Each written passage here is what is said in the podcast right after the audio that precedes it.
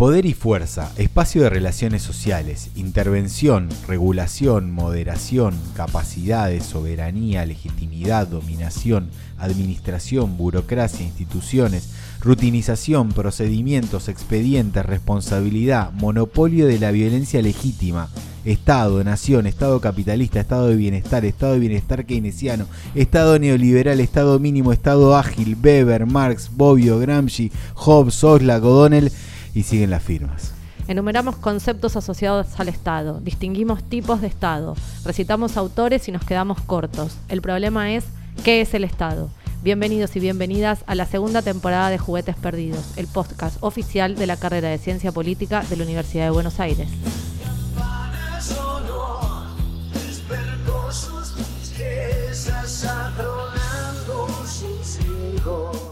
No es politólogo, pero participó en más elecciones de las que puede contar. Sabe lo que es un Bitcoin gracias a los videojuegos. Es categóricamente digital, experto en comunicación política e innovación pública. Él es Juan Ibailuis.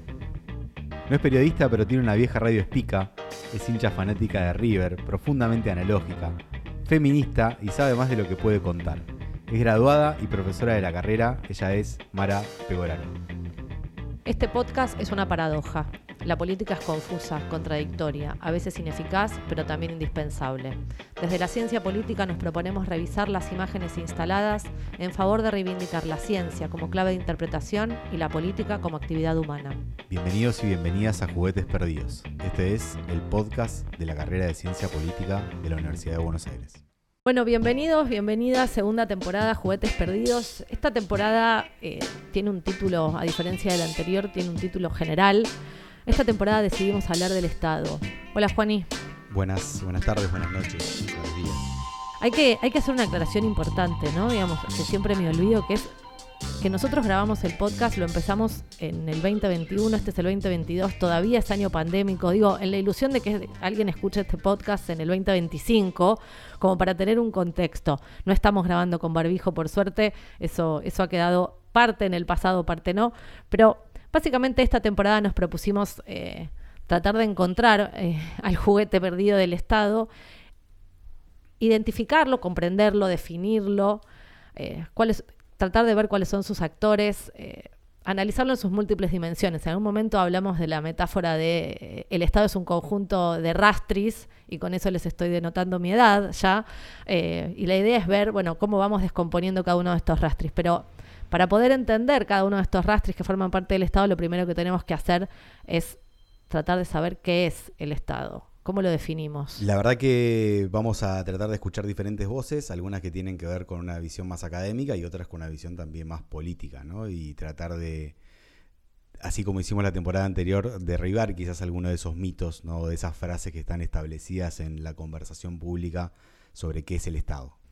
Y para eso, en, en, esta, en esta oportunidad, Hicimos dos entrevistas, hablamos con Andrea López. Andrea es doctora en ciencias sociales, fue investigadora del INAP hasta el 2018 y actualmente dirige el proyecto UBASIT sobre Estado, Economía y Medios de Comunicación en la Argentina.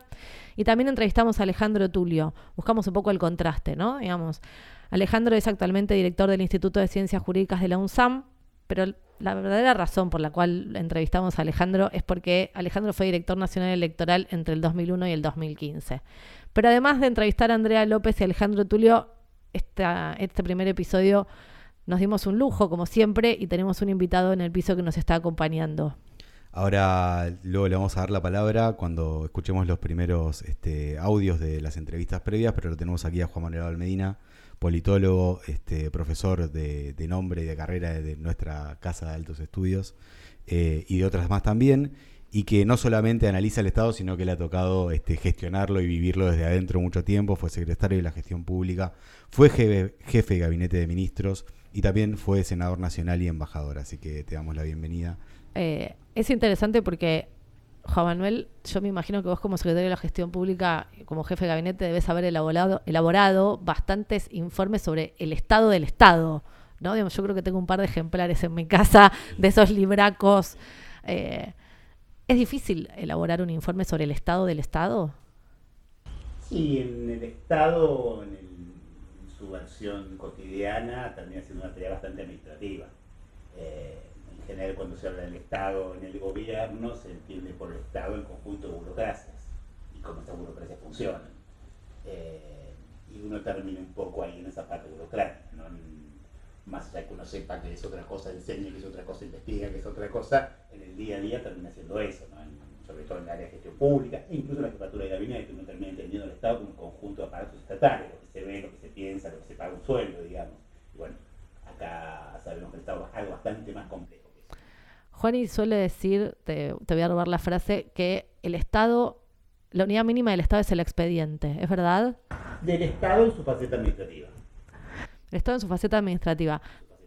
No sé, no sé si me hablas como politólogo, como político, como funcionario. Eh, como todo, claro, porque... ¿Cómo dividirse, no? hay que... La multiplicidad de sombreros eh, hace más interesante lo que, lo que vamos a escuchar para que nos, nos, cuentes vos qué opinás al respecto. Así que lo primero que hicimos cuando nos encontramos con, con André y con Alejandro fue pedirles que nos definan al Estado. Los politólogos nos interesan la definición. Siempre tenemos el problema de la definición, decimos los politólogos y las... Es lo que más nos interesa, no sé por qué todavía, muy bien. Yo creo que para tener un contraste para discutir, pero bueno. Claro, lo que pasa es que el problema de la definición tendería uno a pensar que en algún momento nos vamos a poner de acuerdo. Eh, y no sé si Alejandro y Andrea están de acuerdo y si vos vas a estar de acuerdo con lo que ellos digan sobre qué es el Estado. Pero les, te propongo, Juan Manuel, que escuchemos los que nos dijeron Alejandro y Andrea y después nos contás. No es lo mismo, por ejemplo, la visión que da Max Weber para hablar de visiones tradicionales, ¿no? Como la de Max Weber, que implica al Estado en tanto moderno, en tanto monopolio de la violencia legítima, además de pensarlo como otros atributos como la, la sujeción a la legalidad y la existencia de un cuerpo burocrático, a, por ejemplo, lo que puede ser una perspectiva o la mirada que tiene Marx, el marxismo, respecto a las implicancias a la hora de definir el Estado, como una instancia donde lo que se hace es reproducir y garantizar los intereses de una de las partes, digamos, del sistema capitalista, como es la burguesía. Agregarle o involucrar la perspectiva histórica, ¿no? Porque cada etapa plantea para ese Estado moderno lo que los historiadores llaman formas históricas estatales, ¿no? No es lo mismo, para poner ejemplos, el estado de bienestar, de lo que es, bueno, ya la crisis de ese modelo y que para algunos eh, el Estado deviene en un Estado, bueno, neoliberal, podríamos decir así, o post-keynesiano. Hay un eje vertebrador, que es la cuestión del poder. El Estado es la instancia de eh, producción de poder, el Estado es una arena, ¿no? un poco como plantea Oslak O'Donnell, esa arena de conflicto, porque justamente es un, espacio donde se construye y se dirime poder entre diferentes actores. El Estado moderno está vinculado al sistema eh, capitalista. Es el terreno o la arena específicamente donde los actores también se construyen políticamente y el Estado es el actor político central. Lo entiendo fuera de toda teoría y fuera de todo concepto académico como un mediador de las relaciones sociales. Si le agregas una capa más política, más ideológica si se quiere, eh, para alguien liberal, es aquel que tiene que tratar de combinar que todos los sujetos, los ciudadanos, tengan absoluta libertad, pero que esa libertad no conspire contra las posibilidades de igualdad. Pero un condicionante del Estado de sus capacidades, de su aptitud para mediar y de su actitud frente a la necesidad de mediar en los conflictos depende de quiénes son los sujetos que lo dirigen y que lo integran. Me, gusta el planteo de Alejandro como, la construcción idílica que, de, lo que debería ser el Estado post-revolución francesa, ¿no? Digo, aquel que viene a, poner el balance entre la libertad y la igualdad el problema es que está determinado por todo aquello que describía muy bien Andrea, que son las, las, los dolores del Estado. A mí me, parece destacable una cosa que dice Andrea, te pregunto vos como, de, qué definición estás más cerca? Si de Alejandro o la de Andrea, como académico y como político y funcionario, pero me parece destacable esta idea de que el Estado, es, por sobre todas las cosas, es Estado moderno. ¿No? Digamos, el Estado es un producto de la modernidad y por lo tanto está situado históricamente. Me parece que para resolver el problema de la definición, tal vez primero tenemos que, dar cuenta de que Estado hay a partir de la modernidad. Desde Weber, sí. Eh, yo creo que la, definición del Estado es de las definiciones más complejas de nuestra disciplina. No casualmente, durante muchas décadas, con la revolución conductista y el enfoque sistémico, el Estado pasó a ser una mala palabra, una palabra ignorada. No había más Estado, había un sistema político, un régimen político, pero no había nada así como el Estado. ¿Y esto por? Porque el Estado, por un lado, tiene una dimensión que es muy visible, muy clara, que hablamos al principio, como decías, hablabas con la, referencia al expediente, que son personas, sueldos, fuerzas armadas, policía, etcétera, etcétera, que todos lo vemos. Eso, de alguna manera, entra en muchas definiciones y puede servir para determinadas cuestiones. El problema es todo lo que no se ve. Y todo lo que no se ve del Estado es lo que lo hace, realmente importante y ¿Qué es eso que no se ve? A mí me gusta mucho la última formulación que hace Guillermo, que hace Guillermo Don, el Estado como entendido como cuatro dimensiones que le suman esta dimensión de aparato administrativo, una segunda dimensión que es un sistema legal, un sistema legal que es sancionado por el Estado, pero que a la vez al Estado, si es Estado de Derecho, se rige por él, una tercera dimensión que es el Estado para la Nación, el Estado nacional, alguien en el cual se legitima, el Estado para la Nación, para la ciudadanía, para para el pueblo, pongamos el término que, eh, que quisiéramos hacer el mismo, y finalmente una cuarta dimensión que cuando Guillermo la formuló allá por el 2009 no estaba tan claro, que es el Estado como límite, pero que la pandemia la vimos con mucha claridad. El Estado que dice no pasás, no vas acá, no puedes ir, no puedes ir, no puedes Esas cuatro dimensiones complejas constituyen al Estado. Entonces, en ese sentido, las dos definiciones que hablaban Andrea y que hablaban Alejandro tienen que ver, entran dentro de esta macro definición, pero resaltan dimensiones o aspectos o momentos distintos. El Estado puede ser mm, un aparato dominado por una clase social, y el marxismo es una gran discusión teórica, social, pulanzas, etcétera, autonomía relativa, no, etcétera, etcétera. Y por otro lado también el Estado puede ser entendido más en el enfoque de posguerra europeo, el Estado mediador entre las clases sociales y construyendo el Estado de bienestar. O sea, no está tan, no es tan eh, discutible esa definición. Lo que hace complejo es cómo se entrecruzan estas cuatro dimensiones. Porque uno en general, en el día a día, y es muy normal, tiende siempre a pensar la, dimensión visible. yo, vos hablabas antes de mi experiencia. Cuando uno se de gestión pública y decimos que tenemos que mejorar el Estado, modernizar el Estado, estamos hablando básicamente de sistemas transversales, expedientes, controles mutuos, etc. Pero cuánto de eso o no afecta que ese Estado sea un Estado mm, a través de un sistema legal que se pueda aplicar en todo el territorio y en todas las clases y en todos los géneros. El, Estado también tiene una dimensión simbólica.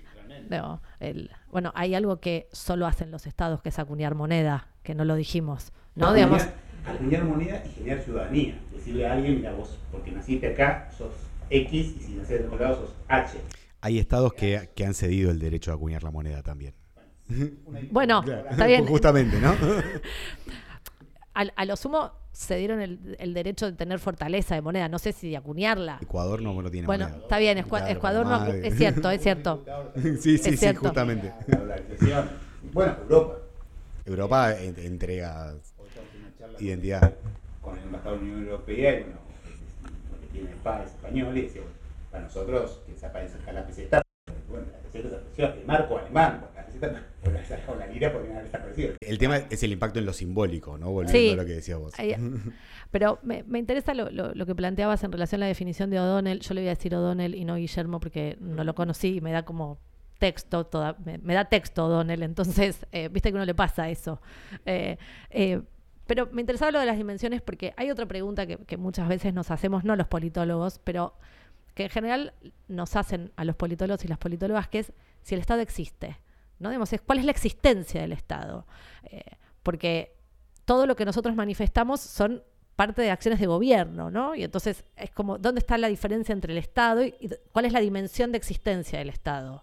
Hay una dimensión, Guillermo, perdón, no, está perfecto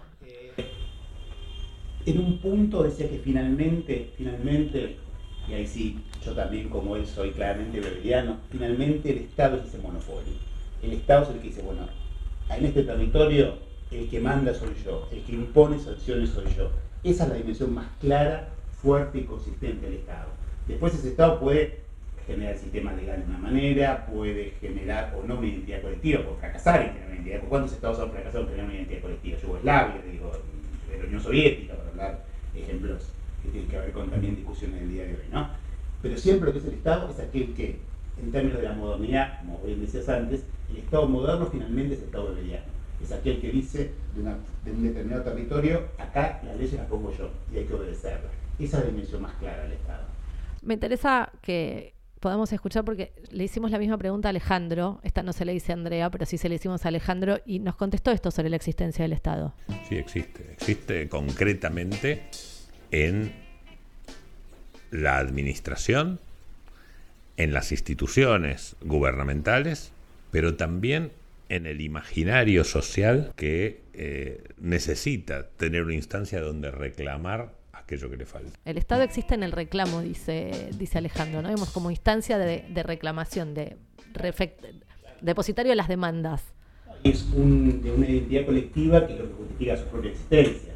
Eh, aceptar un Estado es reconocer finalmente, sin irnos tan atrás hacia Hobbes, es aceptar finalmente que todos renunciamos a algo, ese algo es un ejercicio concreto, desde auto, digamos, autodefendernos, auto autosatisfacernos en nuestra paz cotidiana y respetar determinada normativa. Esa institución básica requiere siempre que ese Estado, más allá de un momento puntual en puesta en cuestión, eh, debe generar en la sociedad, en la ciudadanía, en el pueblo, etcétera, una entidad que ese Estado lo está defendiendo, lo está cuidando, eso es básico y muchas veces lo que se pierde, pero cuando los Estados fracasan es cuando no pueden hacer esto. ¿Fracasa el Estado en, su dimensión arquetípica o fracasa la dimensión política del Estado. No, no, fracasa el Estado, digamos, lo que se llama eh, déficit de estabilidad. Un poco cuando el Estado no puede cumplir a un determinado nivel en estas cuatro dimensiones, empieza a entrar en crisis hasta que puede llegar a situaciones en las cuales, bueno, deja de existir como tal. Yugoslavia, como un ejemplo histórico, sigue hasta hace poco en discusión, y varios países hoy en África y en Asia están en una situación así de crisis de estabilidad. Algunos lo señalan en América Latina, hace poco se hablaba de México con el tema del narcotráfico. Digo, Estado no es, algo, no es una cosa que ya esté y lo tengamos dado una vez para siempre. Es algo que está, pero está permanentemente construyéndose a través de su legitimación, de su, de su legitimación y su propia eficacia como aparato estatal. Son todas las dimensiones que entran en su conjunto. ¿no? Entonces, por eso es un objeto complejo, cambiante, difícil de abordar, pero a la vez enormemente interesante porque es lo que ordena la política de nuestro territorio.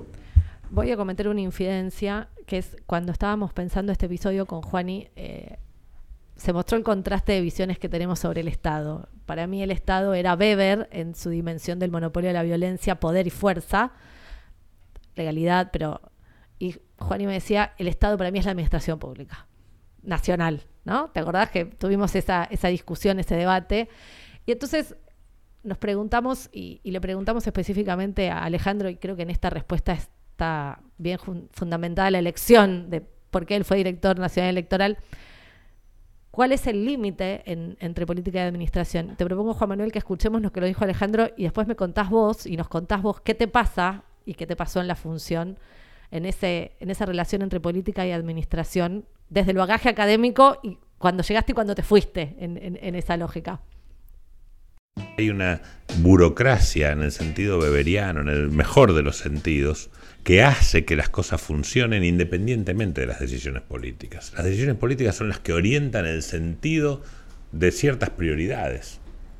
Pero llegar a tener prioridades requiere antes haber tenido una construcción que la hace el Estado previo a las decisiones políticas. Por lo tanto, hay más administración que política. Uno tiene que tener un mínimo de conocimiento respecto a lo que va a administrar pero además tiene que entender el sentido. No es lo mismo administrar un estudio jurídico que un tribunal. Hay que conocer, pero no alcanza con conocer. Hay que tener cierta, eh, cierto vínculo emocional con la actividad que se realiza. Ese vínculo puede ser previo o puede adquirirse.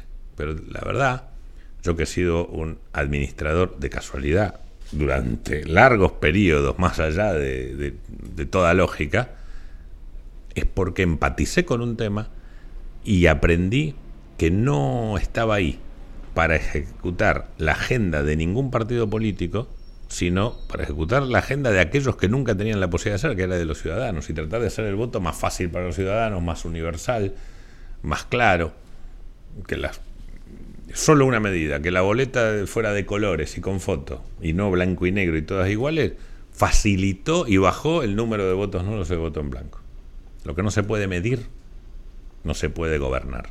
Y eso también es una condición de idoneidad. La administración del Estado es demasiado importante para dejársela únicamente a los políticos. Y yo me considero un político a pesar de que hace años que no hago política eh, partidaria. Pero los políticos están para decidir sobre opciones. Uno no inventa sobre opciones. Y las opciones se las tiene que proponer la burocracia permanente del Estado. Y eso viene en expedientes. ¿Cómo hacemos para que esas opciones sean más este, eficientes? Bueno, ese es el gran desafío.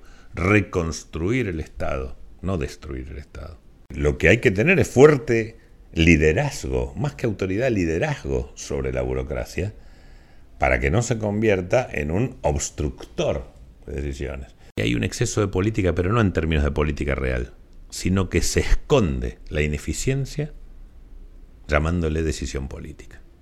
Entonces, que un jefe de departamento me diga que tal cosa fue una decisión política es inadmisible. Deciden políticamente los que están puestos políticamente.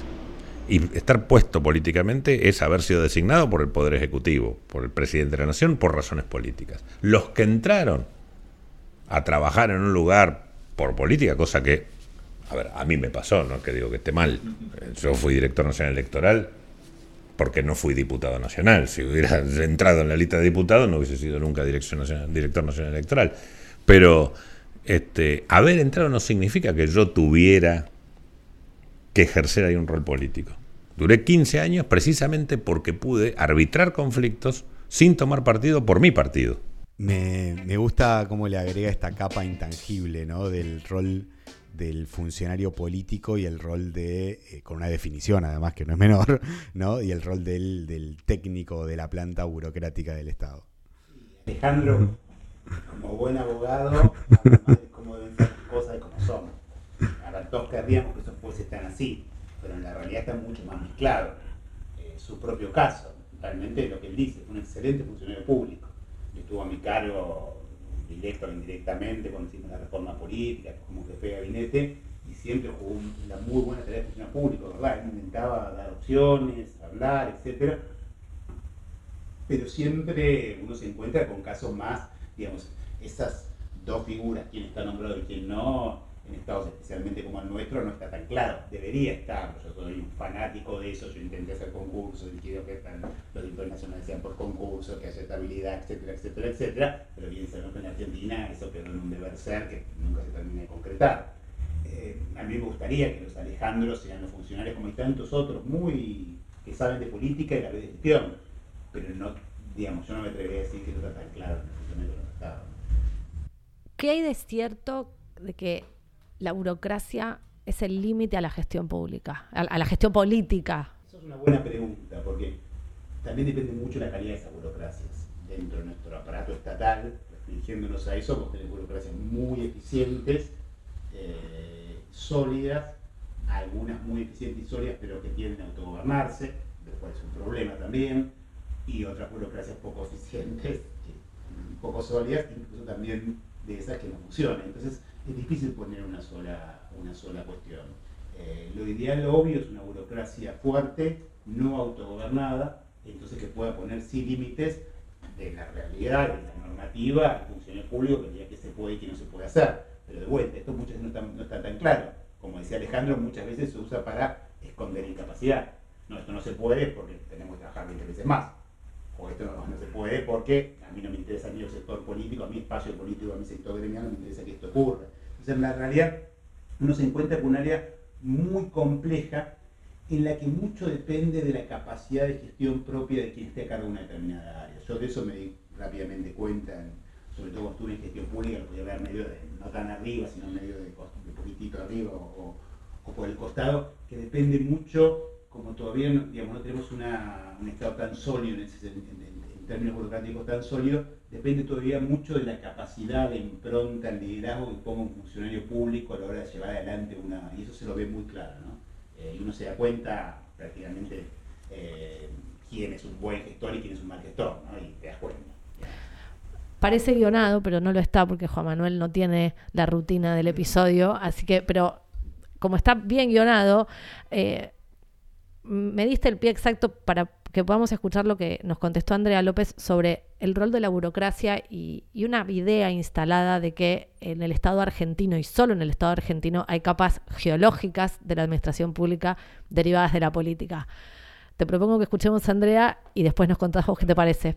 Hay saberes burocráticos, saberes de los propios trabajadores, que a veces me parece que se, se menosprecian o se, me parece que quedan ahí un poco corridos, sin, digamos, con esto pensar que es la burocracia un terreno aséptico, ¿no? Que no requiere de conducción, que no requiere, pero sí, obviamente, la existencia, digamos, si hay un cuerpo profesionalizado, ese cuerpo tiene que justamente cumplir la tarea de asesoramiento. Sí, por supuesto, o sea, diría que la burocracia es un actor atravesado por intereses políticos, intereses eh, económicos, ¿no? Eh, articula un poco como cuando Fernando Enrique Cardoso hablaba de los anillos burocráticos, ¿no es cierto? Es decir, no, es, no hay una burocracia neutra y el espacio estatal es tan amplio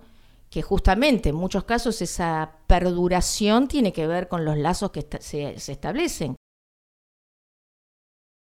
La aparición del llamado New Public Management o nueva gestión pública, justamente una cuestión que planteaba Thatcher era que ella quería tener su, contar con su propio núcleo burocrático y, eh, y no confiaba en los cuerpos de carrera. En Francia, que tiene un sistema de reclutamiento muy reconocido, sin embargo, eh, bueno, yo tuve la suerte de poder ir, estudiar y eh, analizar algunas cuestiones y también te terminan reconociendo la imbrincación que existe entre eh, distintos actores políticos y capas burocráticas. Por ejemplo, una cosa es pensar el cuerpo de élite propio de la Escuela Nacional de Administración y otra cosa es pensar la administración de corte más territorial. Ahí es despiadada la crítica en términos a cómo se mueve la lógica política. El tema acá es, eh, muchas veces decimos que el Estado es muy grande, ¿no? es, una, un aparato este, que es difícil de mover.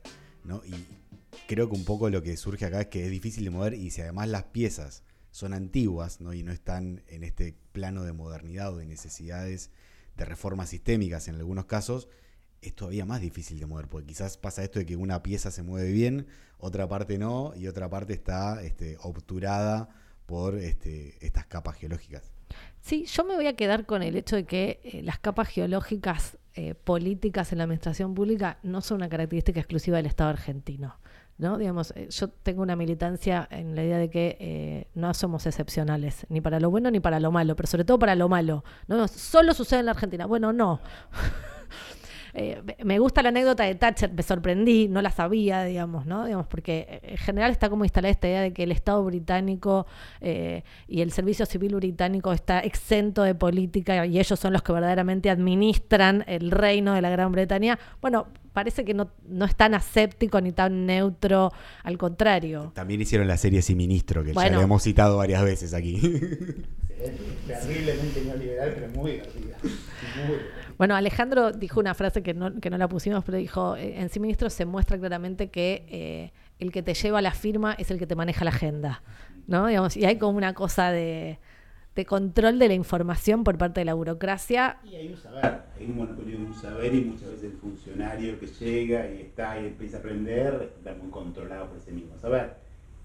Ahí lo que, muy, lo que decía Andrés, estoy absolutamente de acuerdo, ahí depende mucho de todas las lógicas que interactúan cuando vos te enfrentás con, con la burocracia realmente existente, la cual, de vuelta, son, está mucho más fragmentada y con mucha más, digamos, digamos son distintas lógicas que operan lo mismo las más vinculadas a un sindicato, las más vinculadas a una situación, las más vinculadas a un sector. sectores fuertes de los estados, obviamente no solo el argentino, están bastante colonizados por determinados intereses. Y ponerse contra eso es enormemente difícil porque es una colonización que ya va hace mucho tiempo y se, transforma en modus operandi de esa área. Es un, digamos, es un complejo, digamos, es la metáfora de la jungla, ¿no? Que siempre usaba, me acuerdo también ese otro gran politólogo, José Nun, ¿no? Que decía que la realidad es, uno cree que la realidad es como un bosque separado, que uno corta un árbol y no, es una jungla, que uno corta una cosa y aparece otra. Yo me acuerdo, yo era secretario de Gestión Pública cuando, cuando José Nun es secretario de Cultura. Claro, intelectual, intelectual, cosa, un gran intelectual, brillante intelectual, claro, con cosas que no podía creer, no podía entender cómo ahí la orquesta, no me acuerdo cuál es el problema que la, orquesta decía que no eran ciegos y se desesperaba las que uno encontraba en la de secretaría y no lograba poner un, que le pusieran un un poquito de luz en un lado y el otro, y esa complejidad de que él venía con mucho conocimiento teórico, pero se encontraba ahí, de, que no podía hablar con ninguno de los sindicatos, tenía toda la secretaría tomada, entonces aquí yo como secretario de gestión pública a ordenarlo, es la complejidad de la jungla que él viene hacia referencia. En, en, en, ese sentido, me, me, me parece como interesante destacar que el Estado no logramos terminar de precisar dónde lo observamos, ¿no? pero hay, vos recién dijiste la burocracia tiene, y usaste la palabra, el monopolio de la información. ¿no? Entonces, pareciera que el Estado es el monopolio legítimo de la violencia y a la vez es el monopolio de la información. Digo, hay, algo, yo sé que a los de gobierno abierto les, les preocupa el temita del monopolio de la información, pero me parece que ahí hay, algo para pensar en términos de la dimensión a la hora de tomar decisiones, ¿no? Digamos, esto que es, bueno, si yo llego al Estado lo resuelvo en cinco minutos. Me parece que no. no me parece que no funciona así. Algo de eso dice Alejandro, ¿no? Digamos, no es lo mismo eh, un estudio jurídico que un tribunal. No, no, eh, demuestra un desconocimiento del Estado el, afirmar ese tipo de cosas tan livianamente. ahí aparece otra cuestión y, nos vamos acercando progresivamente al final, falta un poquito todavía, pero, pero no estamos tan lejos, que es una, una preocupación que yo tengo y que tenemos con Juani, pero creo que la tengo más yo, porque Juani tiene una yo tengo una posición más romántica sobre el Estado. Juani es mucho más realista. Eh, yo soy politóloga, porque, entonces tengo el romanticismo detrás. Eh, que es si el Estado funciona. Y le preguntamos a Alejandro y a Andrea y nos contestaron esto. Forma un buen equipo que entienda la burocracia pero que no se someta a ella. Bueno, va a poder tener la posibilidad de priorizar un poquito más temprano en el expediente, si hay expediente, o en la política de que se trate. Yo creo que uno de los problemas más graves que afectan el desempeño de los ministerios, de cualquier ministerio, es que se toman decisiones cuando los temas ya pasaron. Son casi todas retrospectivas. Uno mira un expediente y lo mira de atrás para adelante. En realidad habría que poder plantearlo de adelante para atrás. Tuve una, una conversación con alguien que toma decisiones en una instancia del Estado y le dije, vos no te preocupes, de lo que yo no quiera, vos nunca vas a decidir. No soy yo, pero me puse en el lugar, el que te lleva la firma es el que te marca la agenda. Hay una función básica que tiene que ver con garantizar el orden político, con garantizar eh, el equilibrio, me parece a mí, en pos de la reproducción del interés común y el interés general. Ahora, ¿cómo se define eh, el interés general y ese interés común en cada etapa? Bueno, justamente es, me parece a mí, una categoría histórica y tiene que ver también con los diferentes proyectos políticos. Me parece interesante eh, en relación al funcionamiento del Estado las dos miradas que de vuelta proponen Andrea y Alejandro, ¿no? Digamos, para Alejandro el funcionamiento del Estado depende de la capacidad de decisión y es una mirada que tiene que ver con la cotidianeidad. Para Andrea el funcionamiento del Estado depende de la capacidad que tiene para cumplir esa función casi abstracta que, le adjudicamos en la primera definición, ¿no? Digamos, garantizar el orden social, falta que proveer a la defensa común. Sí, pero de vuelta, no son contradictorios. A ver, si aceptamos, si hay tantos estados, algo bueno harán. Es una primera cuestión, ¿no? Porque todo el mundo usa estados. Yo siempre uso el mismo ejemplo. Hace 200 años no era así. Hoy vos no podés irte a ningún lugar por el Estado. Si te vas, querés salir de Argentina, tenés que hacer lo que el Estado argentino te dice y llegar a otro lugar de acuerdo a la normativa que otro Estado te dice. Y hoy el mundo está todo construido. La estabilidad, digamos, la construcción está Esto lo que muestra que algo bueno, que ver, alguna cosa debe ser. ¿Y qué es eso? Bueno, esto como decías antes, el orden social. el principal bien público que hace cualquier Estado es generar el orden social Después viene la discusión si ese orden social es bueno, malo, feo, lindo, de arriba, abajo, blanco, negro. El Estado como tal debe generar orden social. Por eso cuando, volviendo a lo que decíamos antes, ¿no? cuando hay crisis de Estado, cuando, nos, cuando uno siente que no hay orden social. ¿no? Acordémonos Argentina el 2001, acordémonos ciertas obras que hemos tenido después, en los momentos que uno pierde esta idea básica de orden, el caos. Eso es lo que, el Estado lo que hace es esto. Después es como su piso y eso es lo que los estados realmente hacen de mejores o de muchas peores maneras. Pero garantizar el orden social no depende de la capacidad de decisión que tengas. Depende de todo, depende, digamos, depende de que vos tengas la capacidad para hacerlo y la capacidad de decisión para llevarlo, pero es como el, es como, qué decirte, es como es la, base de lo que el Estado hace. Porque está por, digamos, la propia idea de monopolio de violencia física legítima es monopolio por qué, para qué, para eso. Te hago una pregunta, me salgo del guion un minuto, pero te la quiero hacer antes de, ir a, la, última parte de este episodio, que es, ¿hay diferencia entre una decisión política y una decisión estatal? No, no. Lo que hay son decisiones. La separación estatal, política, esa hacemos nosotros los analistas, o uno para decir, ¿no? Que queda mejor hablar de política de Estado, de política porque nos dedicamos a hacer categorías, básicamente. porque para afuera queda mejor. Yo siempre molesto a los alumnos cuando le digo, eh, siempre se habla de una política de Estado, eh, se, usa, se, usaba, ahora ya no, ni siquiera se queda, pero se usaba históricamente como referencia a la política exterior de Estados Unidos, ¿no? En vez de Trump, una, una, verdadera política de Estado, una política exterior o, económica de los Estados Unidos. Yo siempre le pregunto molestamente a, a mis estudiantes, ¿saben cómo se llama eso en Estados Unidos? en Estados Unidos nadie habla de política ni disparate. Se llama política bipartidista. ¿De acuerdo? Que dura cuánto? Cuando los dos actores quieren hacerlo. A ver, ¿esto significa que partidariamente se puede hacer cualquier cosa? Obviamente que no, porque justamente existe todo un juego de restricciones, más si hablamos dentro de un Estado de Derecho, que por su arte, no sé, pero, que, pero que cada uno quiera darle a su mirada la paz de que eso, digamos, hegemonía básica, ¿no? Yo entiendo que mi mirada, quiero imprimir mi mirada como que es particular sobre lo general, es el ABC de la política. Eh, es interesante porque el episodio 3 de esta temporada es sobre las políticas de Estado. No, no, nos dejas ahí una pregunta interesante. Yo siempre, digo, ¿no? cuando uno, un político quiere parecer serio en un tema, para, para, esto hay que dar una verdadera política de Estado, ponemos la mayúscula, que se note. La seguridad, ¿no? Como, si política pública fuera algo menor. La debe ser tratada una política de Estado. ¿Qué significa una política de Estado? ¿No va a cambiar? Eso no existe en democracia. En democracia hay acuerdos. ¿Esto quiere decir que no puede haber acuerdos? No, pero los acuerdos son acuerdos y duran mientras la gente, el pueblo, se ciudadanía con su voto definan que esa decisión que quieren. El día que votan otra, digamos, de vuelta, esos modelos de Estados Unidos y un señor Trump.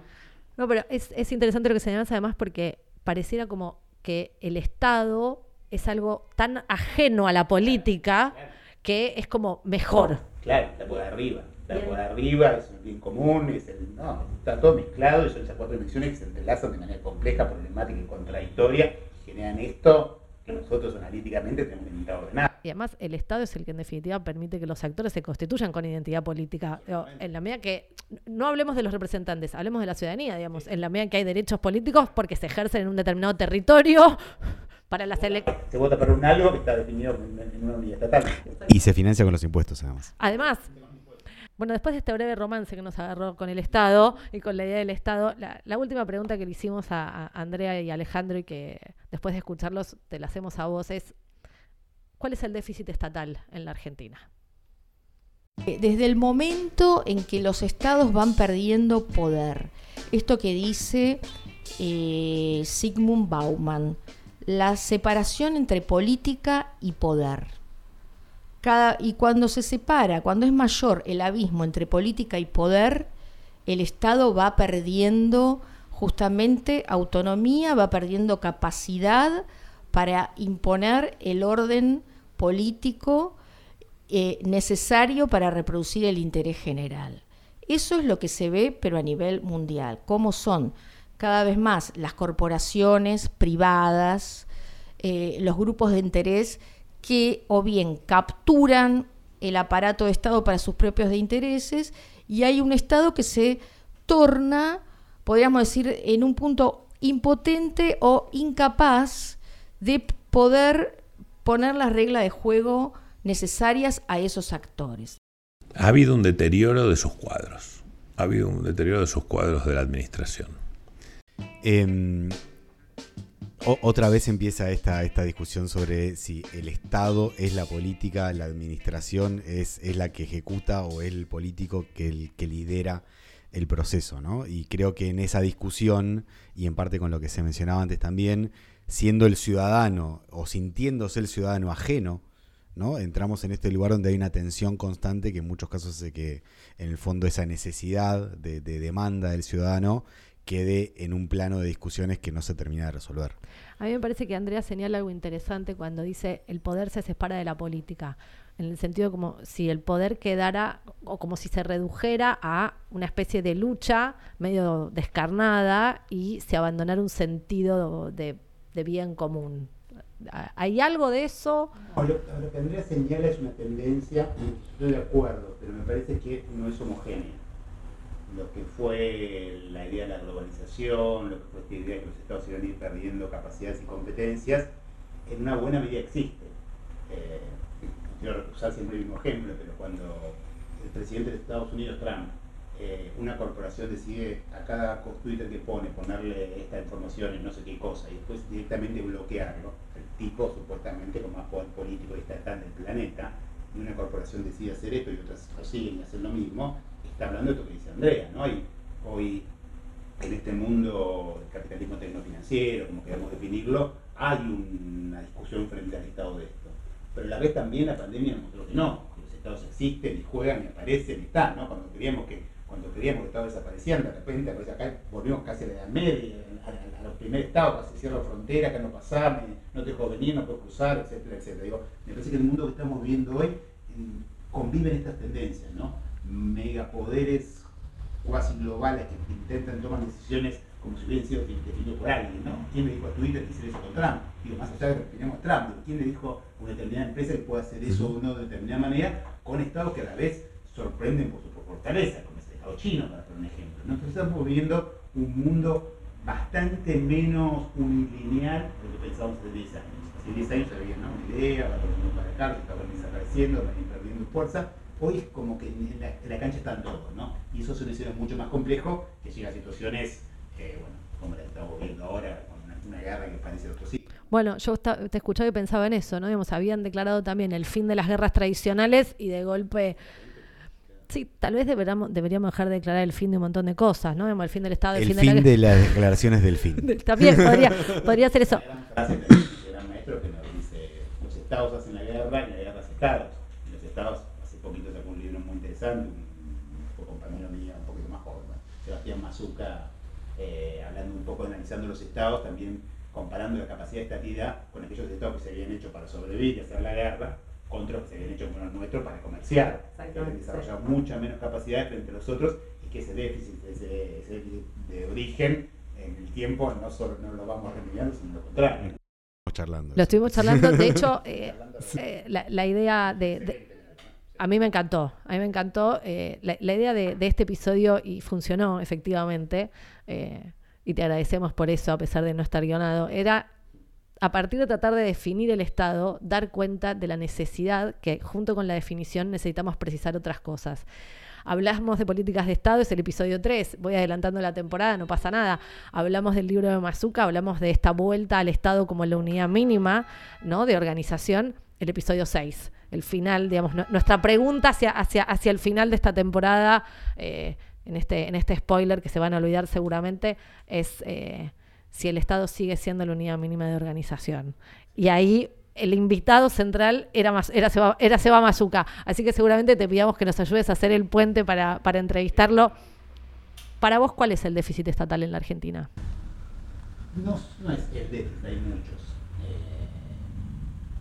Históricamente tiene que ver con una concentración única que se dio macrocefálica en el caso argentino. Yo una de mis investigaciones recientes son los gabinetes y uno encuentra que en los gabinetes de 1860 hasta hoy casi el 60% de los ministros y ministras, estas poquitas obvio, pero han sido todos de la ciudad de Buenos Aires, de la provincia, o sea, hay un déficit originario que creo que tiene que ver con que fuimos el único, un único país mediano grande que tuvo una sola, se generó con una sola salida del comercio internacional, todos los demás tenían varias.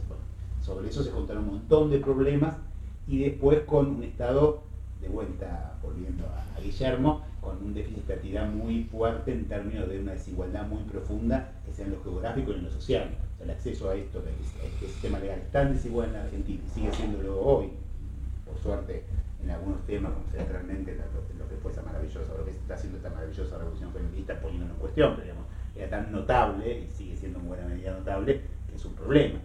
Y después la calidad, lo que decía también Alejandro, eh, de vuelta es desigual, ¿no? Uno se encuentra en el Estado argentino, yo la verdad que la verdad que en mi tarea me encontré con, digamos, la mayoría de los funcionarios públicos son mucho más capacitados, mucho más interesados, mucho más compenetrados, mucho más que se ponen la camiseta de lo que están haciendo, pero que es mucho más lo que generalmente se piensa, ¿no? uno lo encuentra, y si bien algunos tienen una tendencia muy repetitiva, mantener lo que está, el status quo, cuando un, frente a un, a un funcionario que quiere hacer una, reforma eh, y si se la logra compenetrar y lo, convencer que es bueno, la capacidad que tiene de trabajo y de motivación la burocracia argentina, el funcionario público, el empleado público argentino, está muy por arriba de lo que el promedio de la sociedad cree. Juan Manuel, muchísimas gracias. Juani, gracias. Muchas gracias.